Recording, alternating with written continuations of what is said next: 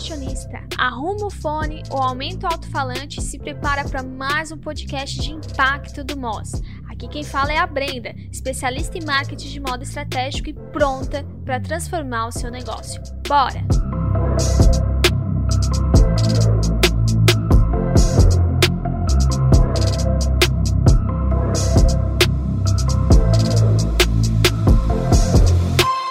Certamente você já ouviu falar algo sobre storytelling. Mas como que a gente pode trabalhar isso na prática em negócios de moda? E como que realmente isso funciona? Será que é necessário? Onde a gente aplica esse tal de storytelling? É sobre isso que a gente vai falar nesse episódio que começa agora. Então bora lá. Tá, para solucionar primeiro as dúvidas. O que, que é storytelling? Storytelling é uma arte, uma estratégia em que a gente envolve aqui uma narrativa. A gente vai fazer uma estratégia de marketing, a gente vai fazer, na verdade, o nosso marketing, uma campanha, um conteúdo, enfim, uma campanha de venda, um site, qualquer coisa em que a gente está usando uma narrativa para envolver esse consumidor. O storytelling é uma estrutura e que normalmente a gente utiliza para textos, mas a gente pode esmiuçar essa estrutura em jornadas de compra e funil de vendas, que se você não sabe, a gente tem vários conteúdos em vários formatos aqui no MOS falando sobre esses dois pontos, então não vou me concentrar neles, ok? Mas é isso, a gente tem essa arte de contar, de contar em narrativas uma informação, que na verdade é a nossa informação, né? a nossa solução. O uso do storytelling ele é poderoso porque histórias envolvem, elas são mais poderosas do que simplesmente eu fazer uma frase, ou fazer uma ação ali, compre de mim. O storytelling ele tem esse poder de envolver. E no mercado de moda, sim, ele é necessário. Ele é necessário para campanha, para ações pagas, para criação de conteúdo orgânico. Em todo o universo ali da marca, em todas as nossas ações de marketing, nós podemos incluir o storytelling. Na prática, no dia a dia, onde eu mais utilizo ele são em campanhas, são em coleções. Mas o que eu vou te falar aqui vai além disso, vai muito para ação de venda também. Você vai entender que ele vai fazer parte do dia a dia, mesmo que não seja em sua estrutura completa, que é mais robusta, a gente vai trabalhar ele, a gente vai trabalhar detalhes desse storytelling na realidade, na prática, no dia a dia da nossa marca. E o primeiro ponto aqui que a gente precisa entender, que é um dos maiores erros que o pessoal comete, é que a gente trata a nossa marca como centro das atenções. A gente trata a nossa marca de moda como o herói da história. E na verdade, não. Porque se a gente se considera o herói da história, a gente perde um ponto principal, que é o ponto da identificação do consumidor. Porque um consumidor, ele não vai se conectar e se identificar com uma marca. Ele vai se conectar quando ele se ver, quando ele se visualizar naquela história. Se ele não tem isso, se ele não cria essa empatia, a gente já perdeu toda a nossa estratégia aqui de marketing em relação à narrativa. Então, o que acontece? A nossa marca, na verdade, ela é o guia dessa história. Ela é aquele é, personagem que vai ajudar o herói a atingir o sucesso. Quando a gente pensa em histórias mesmo, né? Quando a gente pensa em cinema. Então, a gente vai ser o auxiliador, a gente vai ser realmente o guia do nosso herói que é o centro das atenções, que é o nosso consumidor. Por isso que toda a nossa ação de marketing, ela sempre é pautada no consumidor, e por isso que a gente precisa dominar muito bem as necessidades dele, o desejo dele, o pensamento dele. Para isso, então, para que a gente consiga tornar isso realidade, essa questão de guia e herói, a gente precisa entender os desafios do nosso público e a transformação que ele busca. Porque a nossa marca e a nossa estratégia de marketing vai ser o meio caminho disso. A gente vai ser então o agente, né? O agente que vai estar ali gerando essa transformação ou auxiliando para que essa transformação aconteça. Todo mundo quer algo. Todo consumidor tem um desejo, tem uma dor, tem um problema. Qual que é o papel da nossa marca? Entender qual desses desejos ou qual desses problemas a nossa marca atende. E aí está o X da questão. Todo o nosso storytelling, toda a nossa narrativa sempre vai ser pautada nisso. O que, que o consumidor quer e o que, que nós podemos oferecer. Uma estratégia de marketing só é efetiva, o guia só acontece quando a gente tem a conexão entre esses dois pontos. O que meu público quer e o que eu posso oferecer.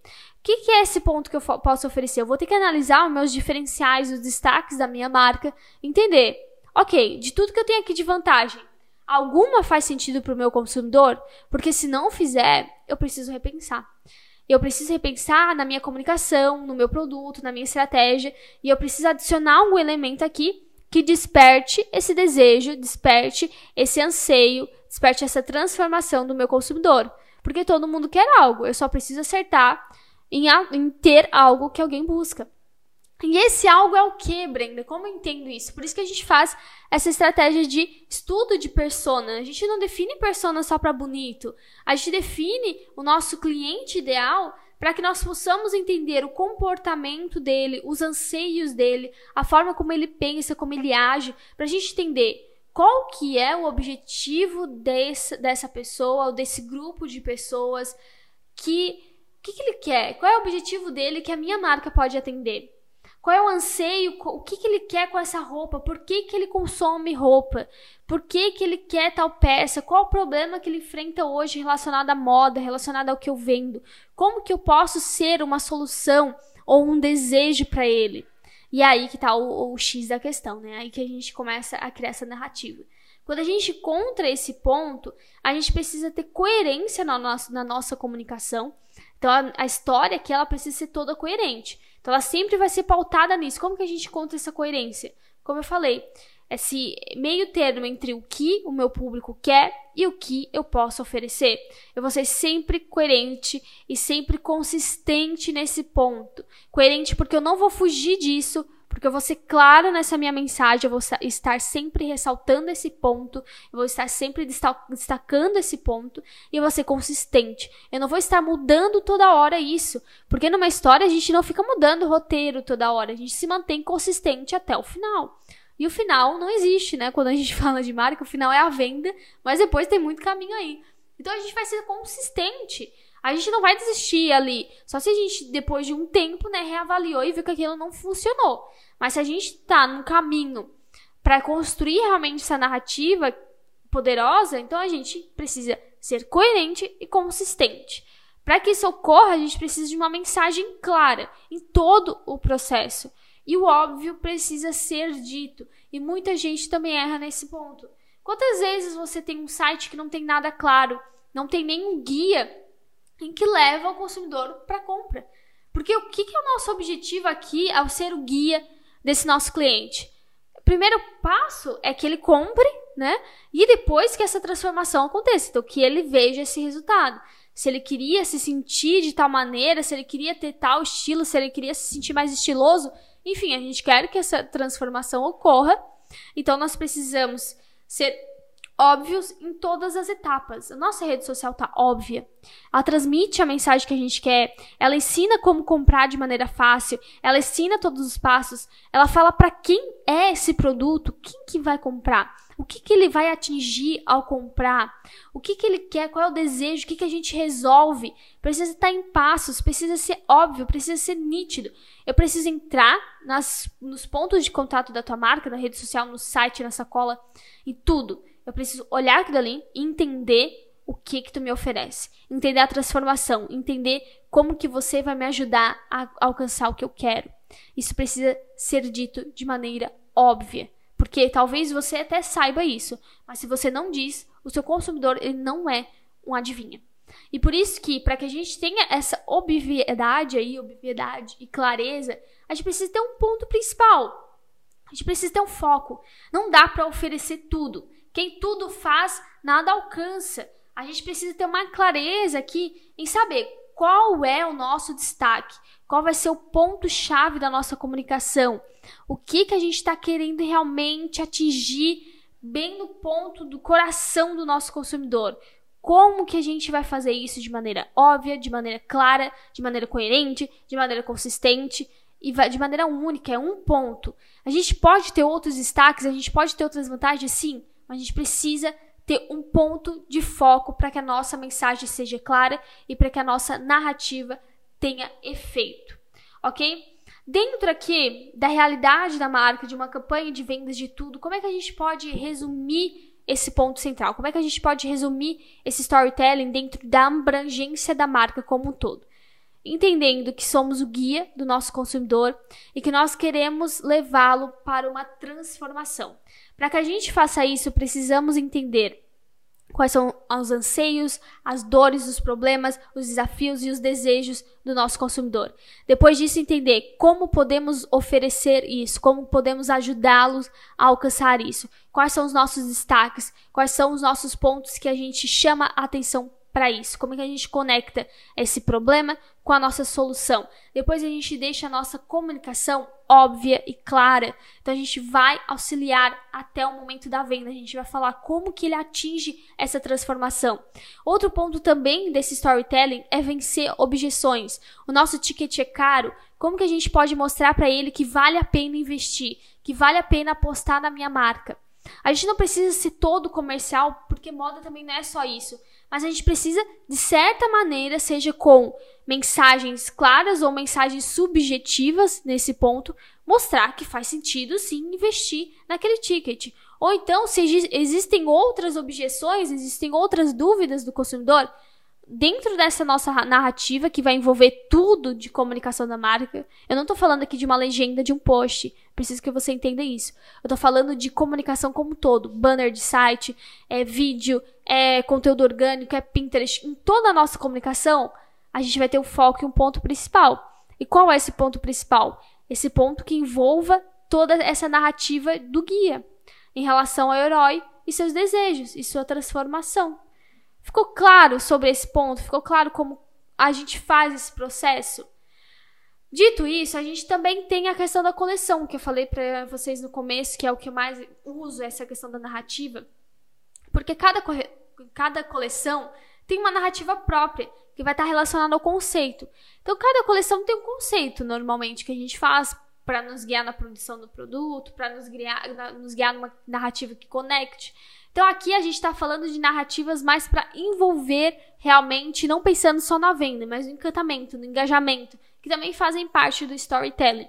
Então aqui a gente tem outra vertente. Como assim outra vertente? Porque nesse ponto aqui do storytelling, a gente não está falando só nessa questão da transformação.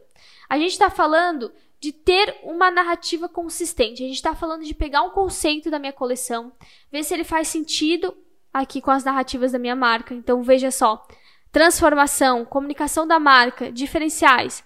Tudo isso precisa fazer sentido com essa narrativa da coleção. Não vou fazer uma coleção falando de plantas, sendo que a minha narrativa da minha marca como um todo, o foco principal da minha marca é algo urbano. É algo totalmente de concreto. Essa dualidade aqui, essa diferença vai causar confusão e a gente nunca pode trazer confusão para o nosso marketing. O nosso marketing precisa de clareza. Então, a nossa narrativa aqui de uma coleção, ela vai estar tá coerente com a narrativa da marca, mas ela vai ter uma sequência própria. E aí a gente sempre vai fazendo tudo de forma complementar. Eu tenho um elemento, eu vou sempre estar tá usando esse elemento, eu vou sempre ter um foco principal. Então, eu estou fazendo uma coleção da Alice no País das Maravilhas. Então, toda a narrativa que eu vou estar tá envolvendo naquela coleção, cores, ensaio fotográfico, nome da coleção, estilo de foto, estilo da, da modelo, anúncio, vídeo, teaser, tudo vai estar complementando essa narrativa, tudo vai fazer sentido nessa história. Além disso, é, o storytelling ele sempre tem um início, meio e fim.